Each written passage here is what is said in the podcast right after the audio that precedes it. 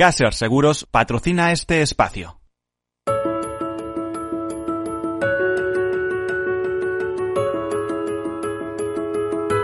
Tercer sector, un espacio para la economía social.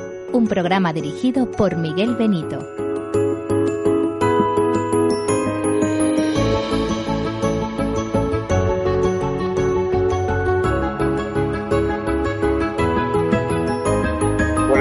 Tardes, bienvenidos, bienvenidos a este programa, este tercer sector, el programa de las asociaciones, de las fundaciones, de las ONGs. Ya saben que para ser ONG hay que ser antes asociación o fundación. El sector, un sector económico que más o menos supone un 10% de nuestro Producto Interior Bruto. Es el programa, como sabemos, decíamos de asociaciones y fundaciones, pero también de cooperativas, de mutuas, de mutualidades. Eh, un, tercer sector que quiere decir eh, no es sector público, que es sector privado, pero que mm, tiene eh, no tiene beneficios, o mejor dicho, los beneficios que tiene se reinvierten en el fin fundacional para lo que, fueron creadas las entidades, las eh, empresas eh, ubicadas en tercer sector que normalmente están referidas a la acción social, a la cooperación internacional, a la defensa del medio ambiente y a tantos y tantos grandes y pequeños temas que tienen el interés general. Imagínense una fundación que recauda para investigar determinadas enfermedades raras o para difundir la cultura en determinados ámbitos o para llevar la educación a otras tierras, a otros países. En fin, eh, todo eso es tercer sector. Les hablaba de importancia económica en el sentido que se sabe que en España, según la CEPE, la Confederación Española de Economía Social, empresas de economía social, hay más de 43.000 empresas. Por cierto, las mutualidades de seguros ocupan una vicepresidencia dentro de CEPES. Hay también eh, casi eh, más de 2 millones de trabajadores. Es un sector que además promueve mucho voluntariado. Se habla entre voluntarios y personas que aportan a esas ONGs eh, financiación con más de 6 millones de personas implicadas. Incluso mucho más eh, personas que se mueven alrededor de este tercer sector, muchas veces eh, mm, sin eh, que haya conciencia en la sociedad de la importancia que tiene. Y eso que tenemos una plataforma del tercer sector y las entidades del tercer sector social, como se llaman, eh, están muy presentes en cada eh, punto de actividad. Y hablando de empresas de tercer sector social, eh, hace a lo largo de esta semana, esta semana de, encierro que tenemos, pues eh, recibí la llamada de, una persona de eh, FESVAL, de la Federación Española de Bancos de Alimentos, en el cual eh, me comentaba los problemas que estaban teniendo en los momentos actuales. Para hablar de ello tenemos a Ángel Franco, que es el director de comunicación de FESVAL, de la Federación Española de Bancos de Alimentos. Ángel, eh, buenas tardes. Hola, buenas tardes, ¿cómo estáis? A ver, Ángel, ¿qué está sucediendo en este mm, ámbito de los bancos de alimentos? Porque que yo sepa, después de la gran recogida que hubo, pues creo que fue a finales de noviembre del año pasado, la gran recogida anual, eh, vosotros veníais trabajando en la distribución, vuestros cincuenta y tantos bancos de alimentos, no sé cuántos son exactamente, eh, de toda España, eh, estabais trabajando en la distribución de alimentos en aquellas instituciones sociales eh, que os apoyan, pero de repente habéis sufrido un, pa un parón en vuestra actividad. Claro, efectivamente, el, con la gran recogida nos permitió rellenar eh, los almacenes de los bancos de alimentos, que somos 54 en toda España, para 54, un periodo de dos, tres meses. Entonces, eh, ahora eh, todos nuestros cálculos han cambiado con la aparición de esta terrible pandemia del coronavirus que nos paraliza la recogida de alimentos, las operaciones que normalmente eh, solemos hacer de en los supermercados en primavera y en, a lo largo del año de menor tamaño, pero son operaciones provinciales, en cada banco las organiza por su cuenta, para ir completando y variando los alimentos según las estaciones y según la época del año. Entonces, todo eso ha quedado bloqueado por eh, esta crisis y por las eh, órdenes eh, estrictas del Estado de paralizar las actividades. Eh, y una pregunta, ¿esto como consecuencias puede tener eh, eh, repercusiones en la población más vulnerable, aquella con la que estabais alimentando? yo recuerdo que en, algún momento habéis hablado de un millón y medio de, personas que se beneficiaban de la actividad del Banco de Alimentos en nuestro país. Esta, esta, esta población puede estar sufriendo las consecuencias de la parálisis que estáis experimentando. Eh, bueno, en la parte de alimentos, digamos, eh, mm, pueden estar sufriéndola, pero no directamente por el problema de, alimentos, sino de que las ONGs que distribuyen continúen su actividad o no.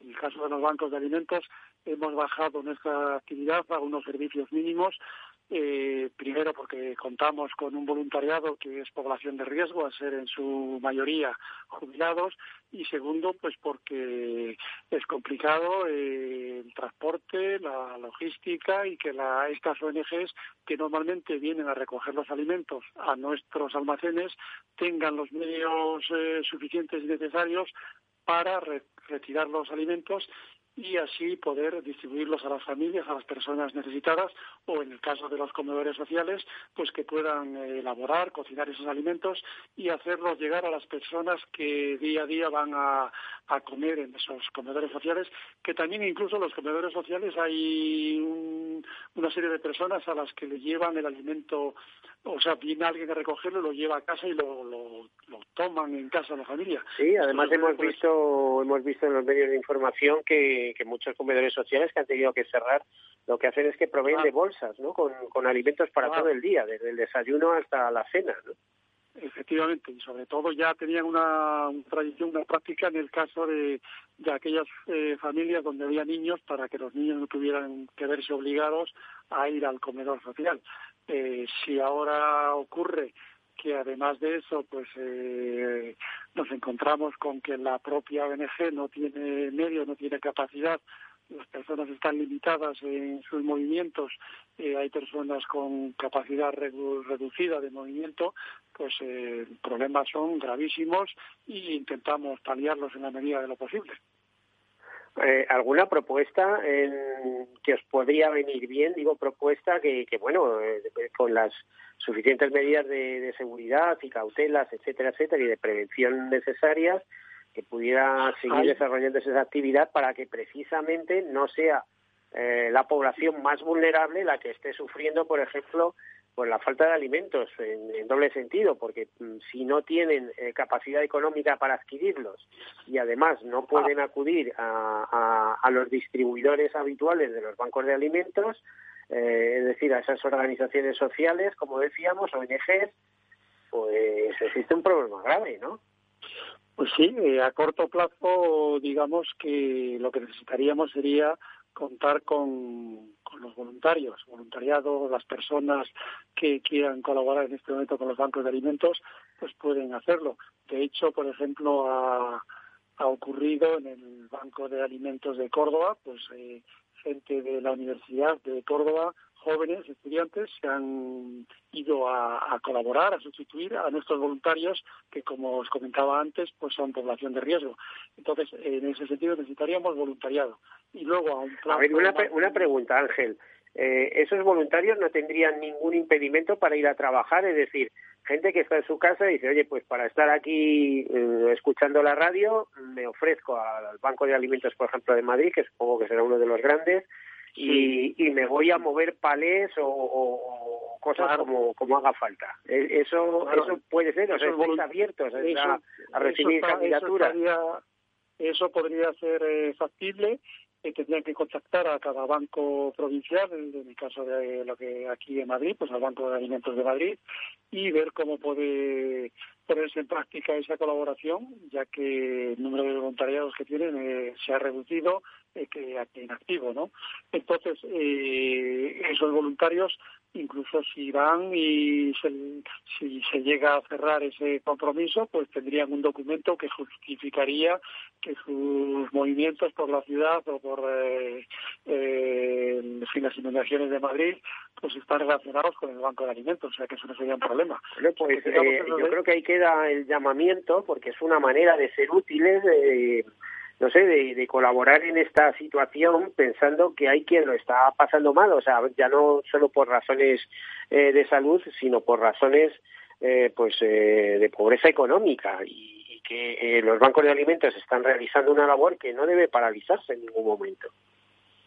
Efectivamente, los bancos de alimentos eh, necesitamos eh, dos pilares, que es lo que comentábamos antes del voluntariado, y el segundo, los alimentos. Entonces, de momento, digamos que alimentos tenemos, pero tenemos que ya pensar que la crisis eh, va a ser larga, o por lo menos va a durar unas cuantas semanas, y como se van a reducir nuestras entradas habituales de alimentos, si se continuamos entregando, llegará un momento que se, se agotarán o habrá problemas. Por, cierto, ¿cómo va el capítulo de donaciones? Por ejemplo, ¿las empresas siguen donando?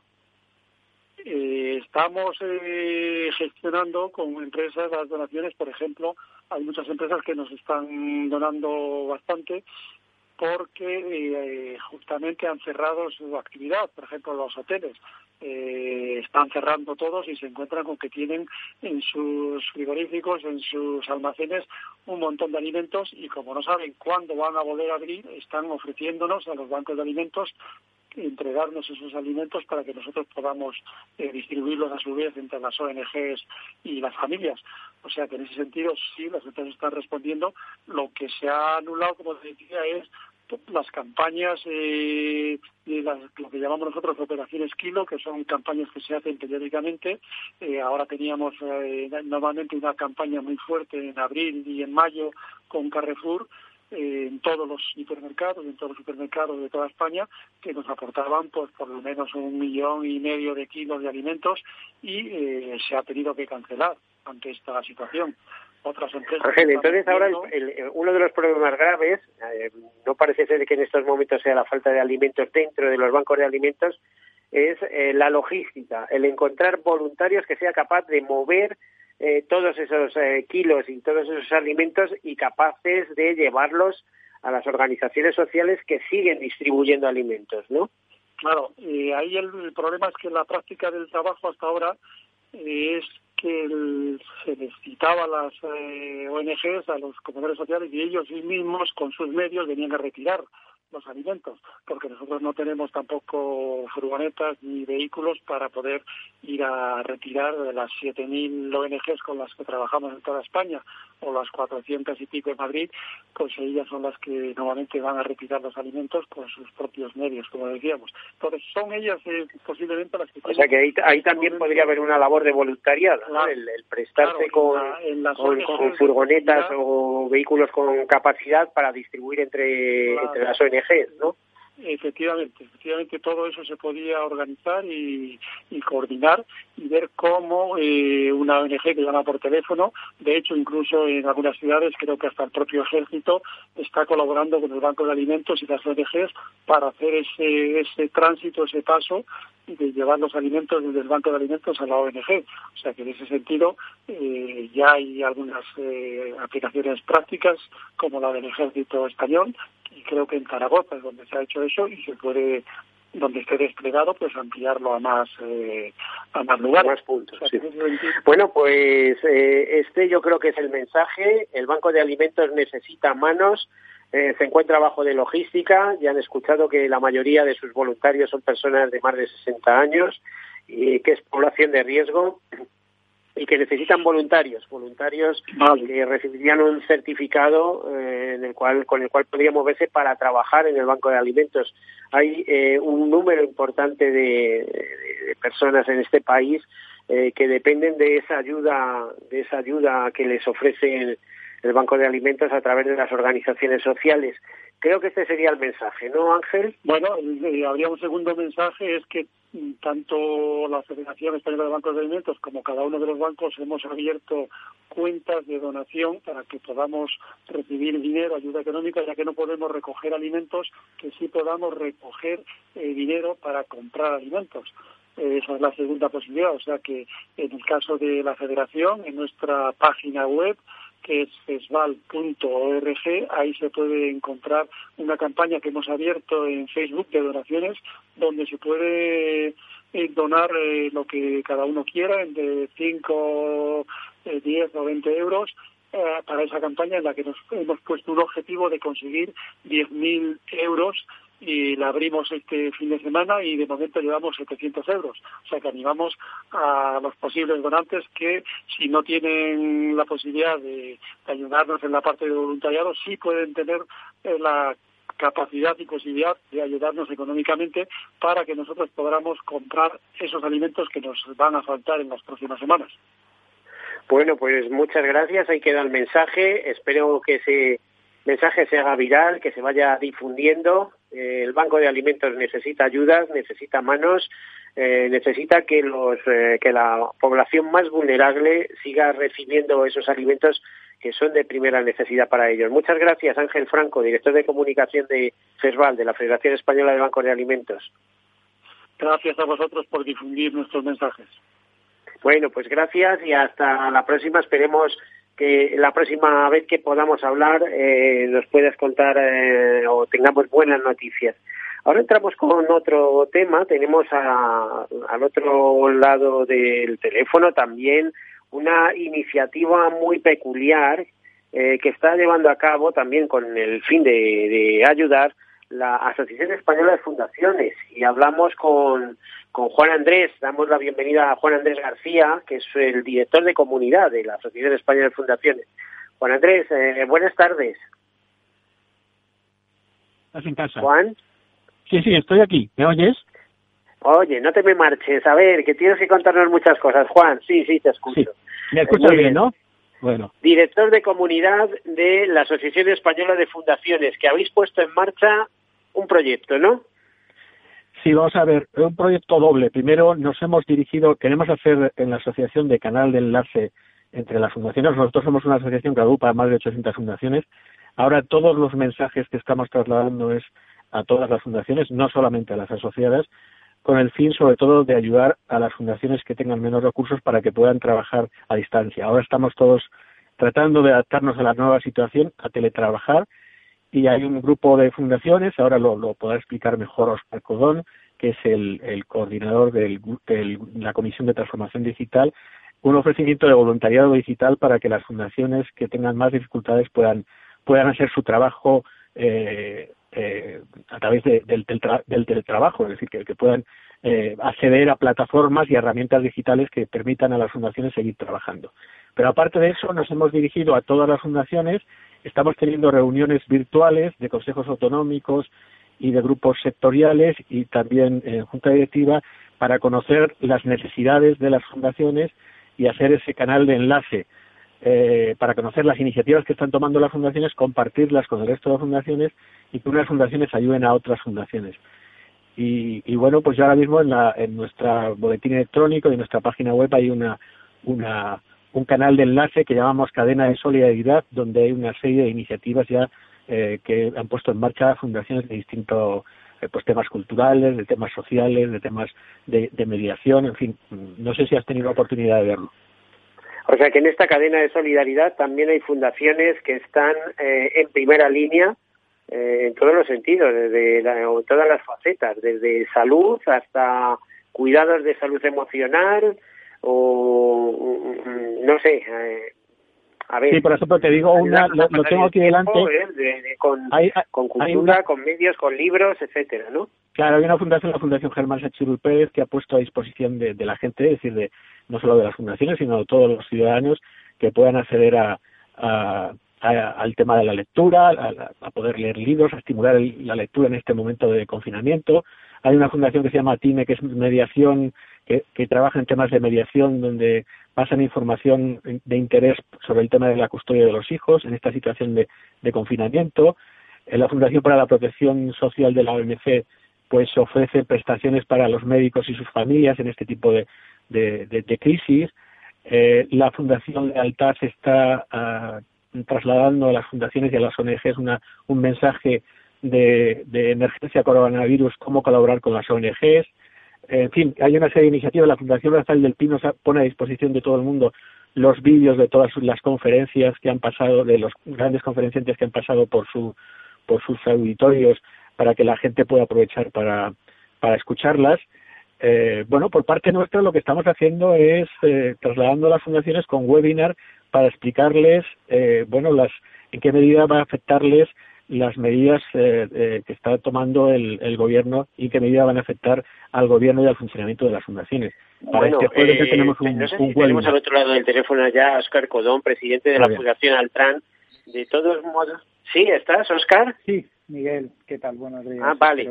Bueno, iba a decir que en realidad tenemos que marcharnos, eh, tenemos que hacer una breve pausa, pero luego vamos a continuar, vamos a continuar con vosotros, con Juan Andrés, eh, director de comunidad de, la Asociación España Fundaciones, contigo, Fundación Altran, y si es posible también con María Sáenz, presidenta de la Fundación para la Educación para la Salud. Así que hacemos eh, una breve pausa ya. Hasta ahora. Hasta ahora.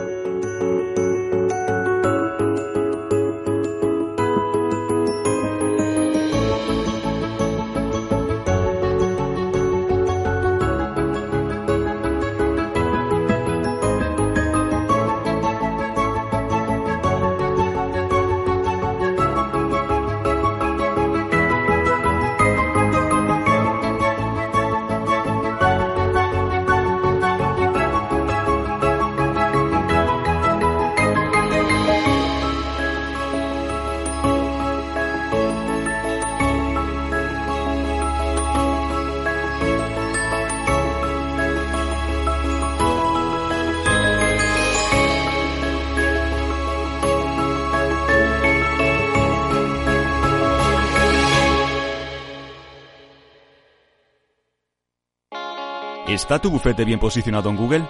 El 77% de usuarios buscan los servicios que necesitan Internet. Si no te encuentran a ti, encontrarán a tu competencia. En comunicación jurídica llevamos 20 años ayudando a dar visibilidad a empresas del sector legal. Web corporativa, estrategias publicitarias, marketing en redes sociales. Infórmate en comunicacionjurídica.com o en el mail info arroba. Comunicación Jurídica. Hacemos visible tu despacho. Hola. Pues mira, ha habido momentos en los que me he sentido un cliente de segunda. Muchas veces, las entidades de ahorro tradicionales se han guardado bajo la manga los mejores productos financieros para los grandes patrimonios. Y esto, si te digo la verdad, no me parece normal. Por eso, Finambest es revolucionario. Los mejores fondos de inversión a mi alcance y al de todos. Porque te da más rentabilidad por tus ahorros gracias a sus bajas comisiones. Porque no tiene letra pequeña porque no se guardan ases en la manga. Lo normal. Entra en finambest.com y descubre que lo normal es extraordinario. Lo normal es Finambest. Tercer sector, un espacio para la economía social. Un programa dirigido por Miguel Benito.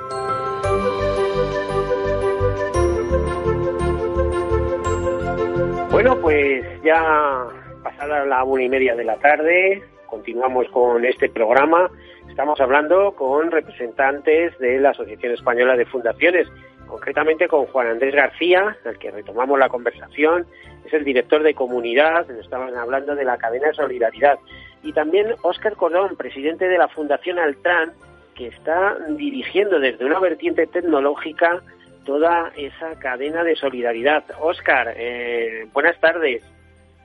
Hola Miguel, ¿qué tal? Buenas tardes. Bueno, me, y Juan, también buenas tardes a ambos. Oye, eh, Oscar, exactamente cuál es vuestra función eh, dentro de, esa cadena de solidaridad en estos momentos. Pues mira, en primer lugar, solo una pequeña errata, no soy el, presidente, sino el, el director, eh, y a partir de ahí eh, sí señalarte. Vamos a ver, desde la Asociación Española de Fundaciones... No, es rata, es que eh, me, habían presentado como, como tal, ¿sabes? O sea, lo, no, seguro que ha sido error mío. ¿eh?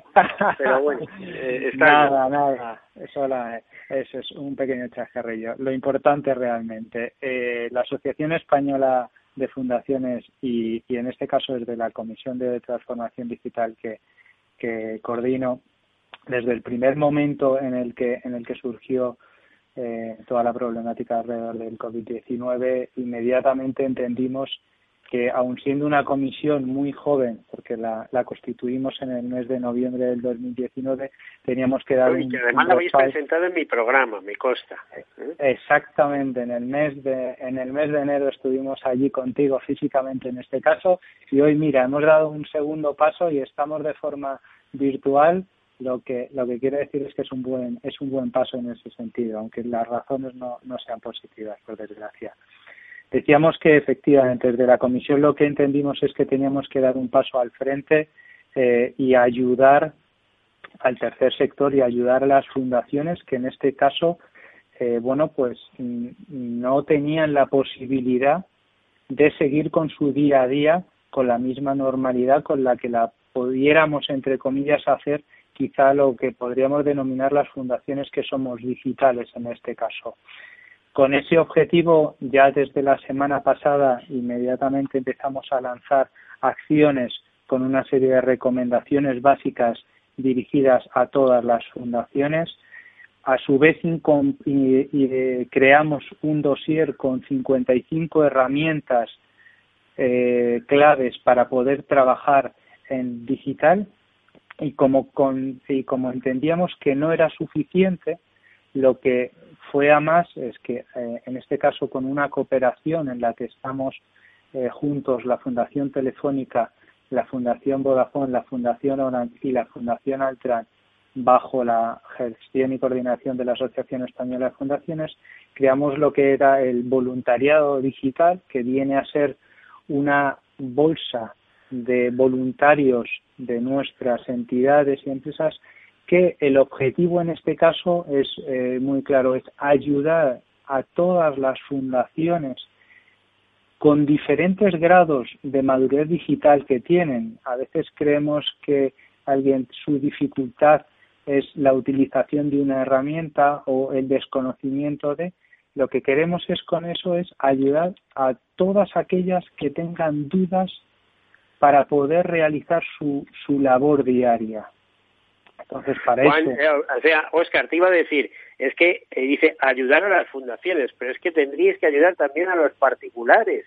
Hay mucha gente que está teletrabajando y tiene dificultades para consultar eh, sus problemas con el ordenador, con los envíos, con las recepciones, etcétera, ¿no? Totalmente de acuerdo. Esto lo que nos pone además en, un poco en solfa es que efectivamente tenemos una sociedad en este sentido no lo suficientemente digitalizada como nos gustaría y sobre todo lo que hace más mella es lo que hemos venido definiendo hace mucho tiempo, que hoy en día la brecha digital genera una brecha social y en estas situaciones hay aún más que nunca. Fíjate que se ha hablado eh, Recuerdo que en los años 90, Francisco Ortiz Chaparro escribió un libro sobre el teletrabajo. Este hombre era ingeniero, trabajaba en, Fundesco en aquel momento. En aquel momento Fundesco era la Fundación para el Desarrollo Social de las Telecomunicaciones, de, dependiente de Telefónica. Eh, un libro hablando del teletrabajo, pero parece ser que en este país no se ha avanzado tanto como eh, se quisiera. Se habla de que en España solo trabajaba o, o teletrabajaba un 5% de las personas al mismo nivel que la República Checa, por ejemplo, o de Chequia, como se denomina ahora. Eh, muy alejado de, por ejemplo, Suecia, donde un 30% de la población teletrabaja, ¿no? Eh, ¿Tú crees que toda esta situación va a suponer luego un salto adelante, que no se va a mirar el teletrabajo como como algo marginal, es decir, se va a seguir eh, la la presencia de los trabajadores con el mismo ímpetu que, que se ha venido haciendo durante todos estos años? Yo creo que, a ver, tenemos que tener eh, claro que esto va a suponer un antes y un después en prácticamente la vida eh, de todos nosotros y evidentemente eso se va a trasladar al, al plano profesional. ¿De qué forma? Eh, va a ser muy diferente también en, en, en depende qué sectores. Hay sectores quizá en los que va a tener que seguir estando la, la presencia, pero esto va a ser que son intensivos de mano de obra y no queda otra cosa, no queda otra Exactamente. eso, pero pero hay hay sectores que sí que pueden teletrabajar o por lo menos una parte de la plantilla puede teletrabajar. Sin ninguna duda, yo creo que esto lo que está poniendo un poco ya en, en eh, al sistema es a decir, ya sí o sí nos estamos obligando todos. Quizá teníamos más fáciles las que a lo mejor lo teníamos ya un poco en nuestro ADN, pero lo que está obligando a aquellos que no lo tenían y sobre todo lo preocupante ya no es aquellos que no lo tenían, sino aquellos que ni siquiera lo tenían preparado. A que efectivamente eh, a que se pongan las pilas hablando en plata vamos no Sí, sí, sí, es verdad que por desgracia hemos, se ha tenido que producir esta situación para, para que al final todos nos tengamos que dar un paso hacia adelante, pero yo creo que cuando vuelva la normalidad todos tendremos que hacer un análisis y habrá sectores efectivamente en los que aprovecharán para incorporar el teletrabajo eh, en un porcentaje o en un, eh, eh, depende en qué porcentaje, siempre que efectivamente la, producción de su trabajo eh, vaya en aumento. Pues, Juan Andrés, eh, en, esta cadena de solidaridad también tenéis fundaciones dedicadas a la salud, ¿no? Sí, y de hecho, yo, no sé si está ahora ya conectada María Sáenz, eh, algunas de las iniciativas o las necesidades que nos han planteado algunas de las fundaciones, fundaciones que trabajan con residencias de, de ancianos, eh, fundaciones que trabajan con gente sin techo, pues nos han trasladado necesidades que tienen que ver con, materiales sanitarios. Bueno, ahí lo que hemos hecho es compartir esa información con las más de 50 fundaciones que forman parte del Grupo de Salud, Investigación y Bienestar para que, bueno, pues canalicen esa ayuda a través de las autoridades sanitarias y les lleguen a estas, a estas entidades. Efectivamente, dentro de la asociación hay un grupo, un núcleo importante de fundaciones eh, sanitarias o que trabajan en el ámbito de la salud. Bueno, y como muestra tenemos a María Sanz, y espero no equivocarme esta vez en el cargo, presidenta de la Fundación para la Educación para la Salud, que por cierto la estamos viendo últimamente en, apariciones en televisión. Eh, María Sanz. Hola, hola. Hola. Hola María, ¿cómo estás? No me equivoco, es usted la presidenta, ¿no? Sí, sí, soy la presidenta y fundadora de la Asociación de Educación para la Salud, que es la que creó la Fundación de Educación para la Salud, Fundades. A ver, eh, una pregunta, ¿cómo estamos los españoles en cuanto a educación de la salud? Porque todos más o menos conocemos los remedios de la abuela, etcétera, etcétera. Pero leemos libros, leemos, tenemos la información suficiente para saber eh, cómo tenemos que comer para estar sanos, qué ejercicio hay que hacer, eh, no sé, las las siete causas, por ejemplo, por lo cual eh, eh, tenemos problemas del corazón, esas dos causas, eh, como decía el profesor Fuster, esas dos causas mecánicas, esas dos químicas y esas tres de estilo de vida. En fin, ¿la gente sabe esto normalmente?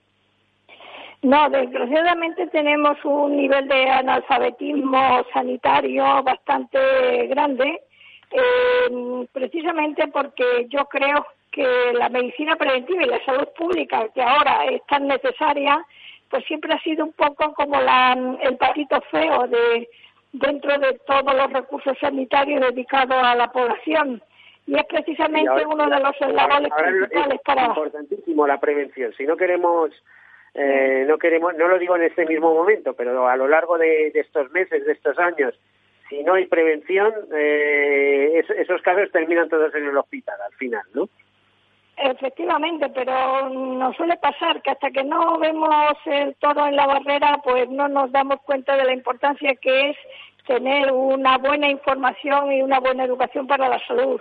En los años 90 hicimos un gran esfuerzo en que hubiera eh, la educación para la salud como área transversal en los centros escolares pero como todo, pues hay cosas que se dejan al, eh, al buen hacer de, y el interés de los profesionales que normalmente en el día a día y en la rutina están muy, muy atosigados con muchas materias.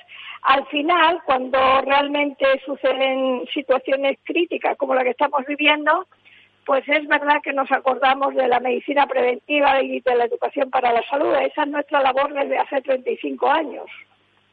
Eh, la verdad es que es bastante lamentable que tengamos, eh, por ejemplo, los colegios, yo lo digo porque, eh, vamos a ver, mi, eh, mi, mujer ha sido profesora mucho tiempo, digo mi mujer, por mi pareja o la persona que acompaña mi vida ha sido profesora durante muchísimos años y sé que todo termina en el colegio, los niños tienen que aprender de todo, educación financiera, educación eh, vial, educación, todo tipo de educaciones. Y sin embargo, algo tan importante como es aprenderse a cuidar, a cuidarse, a los buenos hábitos, etcétera, eh, lo que es bueno y lo que es malo en tu vida, los alimentos, eh, el ejercicio, etcétera, no existe ni un apartado, no existe, no, no, no le voy a decir ya una asignatura, pero algo que, que se encuadre dentro de esa educación, ¿no? Sí, efectivamente. Yo creo que la realidad que hoy estamos viviendo y sufriendo eh, nos va a despertar bastante a las, a las administraciones, a las autoridades sanitarias y educativas de que hay que invertir en, en este área del conocimiento, en la educación para la salud, porque es la herramienta que cada persona tiene en el día a día y que se transmite en la familia precisamente para tener una mayor y mejor salud. Los hábitos de comportamiento en, en la higiene de manos, en la higiene de dientes o en el tema de la alimentación, eso sí, es una sano, hacer ejercicio, por ejemplo, no fumar, ¿no? O sea, muchas cosas de esas. Todo eso se Eh. Sí, eh, María, y en el caso que estamos viviendo ahora mismo, te estamos viendo en televisión, eh, ¿cómo eh, valoraría la situación que tenemos? Eh, desde luego, si escuchamos las cifras que dan los compañeros de informativo, es un desastre sin paliativos, ¿no? Con 40.000 infectados y subiendo, con 2.700 muertos y subiendo, y bueno, afortunadamente las altas médicas también van subiendo, ¿no? ¿Cómo No valoraría la situación? La situación actual Sí, sí. eh, en relación con la epidemia que estamos En sufriendo. relación con el momento que estamos viviendo, con el COVID. Bueno, pues yo creo que afortunadamente la mayoría de las personas que son bastante racionales y sensatas están cumpliendo las normativas que las administraciones sanitarias todas están llevando mm, de una manera homogénea y a las órdenes del Ministerio de Sanidad, porque es un verdadero problema la salud pública. Nos, nos está haciendo que tengamos conciencia de la importancia que tiene esa salud del día a día, pero nuestra estructura sanitaria está respondiendo todo lo mejor que puede, a pesar de las situaciones tan extremas que estamos viviendo, y especialmente para las personas mayores o personas con pluripatologías. Eh, ¿Quiere decir algo especial esto de que la mayoría de los fallecimientos se produzcan en mayores de 60 años y con, con patologías asociadas como hipertensión, que yo creo que, que a partir de determinada edad son muchísimos los españoles que tienen hipertensión o, o problemas eh, metabólicos, ¿no? Como la diabetes, o algún grado, ¿no? Aunque sea leve, de diabetes tipo 2, etcétera. Em, todo esto mm, también afecta mucho, ¿no? Efectivamente, hemos, hemos tenido una conquista muy importante de desarrollo en nuestro país durante estos últimos años y ha sido precisamente la longevidad, eh, lo que es la esperanza de vida al nacer eh, y, y hacer además que las personas con, con patologías crónicas pues puedan hacer su vida diaria y rutinaria en unas buenas condiciones, tanto sanitarias como farmacológicas y en su día a día pero desgraciadamente cuando viene una epidemia del tipo como la que estamos sufriendo, pues es verdad que son las personas mm, más vulnerables. Y sobre todo lo vemos por la tasa de letalidad de este virus en relación con los grupos etarios y especialmente las personas que son más frágiles o bien por tratamiento o bien porque tengan un- alguna inmunodeficiencia o bien porque también las personas mayores, cuanto más mayores, pues el sistema inmunitario es, es menos capacitante que una persona adulta o joven. Sí, además vemos que esta pandemia no distingue, da igual ser eh, pobre que rico que de clase media, o sea, el que le afecta No, no, le afecta y, y- bueno, ya depende de, de la naturaleza y las defensas de cada persona, etcétera, etcétera, Bueno, porque cada persona reacciona de una manera ante la enfermedad, ¿no? Cada, cada Sí, cuerpo, digamos. nos iguala, nos iguala en, en, en situación de riesgo a todos por igual, independientemente de, del nivel eh, socioeconómico. Pero es verdad que las personas que tengan una buena alimentación y tengan una estructura base y sobre todo nuestros niños y niñas que aprendan y sepan alimentarse adecuadamente y hacer todo lo que pedimos los preventivistas en, en relación con el ejercicio físico y las medidas de higiene y la prevención pues del tabaquismo, el alcoholismo, todo eso es como un cúmulo, es como una mochilita. Las personas que han hecho un, un cúmulo de, de salud y de bienestar en su entorno, pues tendrán más capacidad de defenderse a la hora de un ataque como el que estamos sufriendo.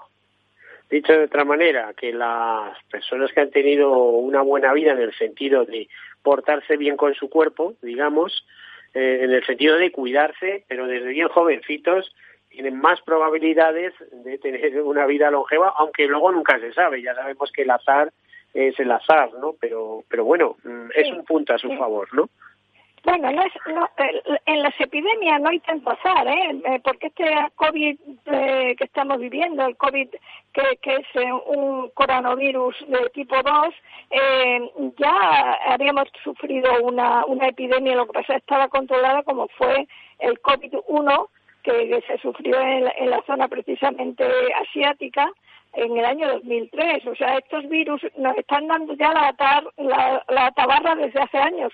Lo que este nuevo virus, al ser un virus que ha saltado de animal a, humano, y esto lo ha transmitido de manera comunitaria y de una manera tan, tan, tan infectiva, pues es lo que ha hecho que altere toda nuestra vida rutinaria y normal y que ahora no solamente suframos, que es lo más importante, y defendernos en relación con la salud, pero vamos a tener también un sufrimiento económico de, de grande alcance. Pues sí, porque eso es lo que nos va a quedar de recuerdo luego durante una larga temporada. María, eh, entre los consejos que das en televisión, eh, repítenos algunos que sean eh, que tú veas que son verdaderamente importantes. Pues lo más importante no olvidar las, las normas de, prevención básica, que es la higiene de mano, el distanciamiento entre las personas, como mínimo un metro, metro y medio, porque este conocemos mucho de este, de este microorganismo, porque es bastante pesado y, y cae en, el desplazamiento, pero hacer mucha limpieza, con además con los eh, instrumentos que tenemos domésticos de higiene, agua y el, y el jabón y el agua, porque porque es un virus que aunque sea pesado se caiga pronto de, en volumen hacia, hacia las superficies, se retiene bastante en todo lo que sean barandillas, pomos y, y, muebles. Entonces, vuelvo a repetir, la higiene de las manos, el distanciamiento personal y sobre todo mantener esa rutina de higiene diaria que hay que sostenerla y aumentarla, sobre todo si se tienen niños, si se tienen personas mayores dentro del entorno doméstico. Bueno, pues ahí queda ese mensaje. Eh, nos quedan apenas un par de minutos. Juan Andrés, ¿algún mensaje eh, para que la, la, sociedad conozca esa labor que realizáis en fundaciones? Pues Miguel, yo, yo creo que es importante también en estas situaciones eh, hacer un, un agradecimiento y un agradecimiento a todo lo que están haciendo las fundaciones eh, bueno, ahora personalizando en María Sáenz, en la Fundación Fundadex y en la Fundación Altran y en Oscar Colón, a la labor que están haciendo, pero también muchas fundaciones están haciendo algo, eh, digo, en, relación con esta situación de crisis y hay que, y yo también me gustaría insistir en eso. Hemos abierto un canal de voluntariado digital de estas cuatro fundaciones, Orange, Altran, Vodafone y Telefónica, y es importante que las fundaciones lo conozcan y lo, lo utilicen, y sobre todo sus equipos de trabajo, sus sus trabajadores, que lo utilicen para mejorar su, su labor eh, a distancia. Así que muchas gracias a, lo que, a la labor que están haciendo las fundaciones y gracias a ti, Miguel, por, por, por llamarnos y por darnos eh, este canal para darlo a conocer. Sabes que me, me encanta la labor que realizáis y siempre que hay ocasión, eh, eh, pues, pues intento estar en contacto con, con las fundaciones. Óscar, por mucho tiempo vais a seguir con esa labor, ¿no? En Fundación Altran. Sí, sin ninguna duda. Como muy bien decía Juan Andrés, el, proyecto del voluntariado digital es, es clave porque es va dirigido al tercer sector.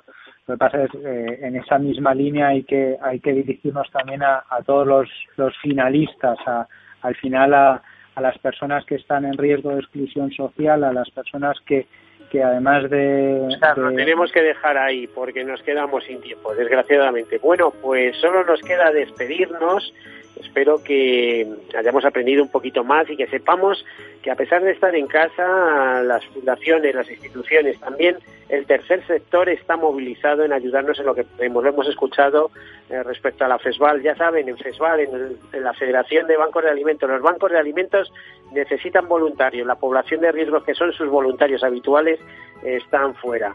Pues Juan Andrés García, eh, director de comunidad de Asociación Española de Fundaciones, muchas gracias Oscar Cordón, director de Fundación Altran. Muchas gracias por acompañarnos y gracias, especiales a María Sáenz, presidenta de la Fundación para la Educación para la Salud. Eh, gracias por acompañarnos. A todos ustedes, pues nada, feliz, desearles feliz semana y a seguir resistiendo, ya saben, y si es posible, distraídos o colaborando. Hasta luego. Gracias. Caser Seguros ha patrocinado este espacio.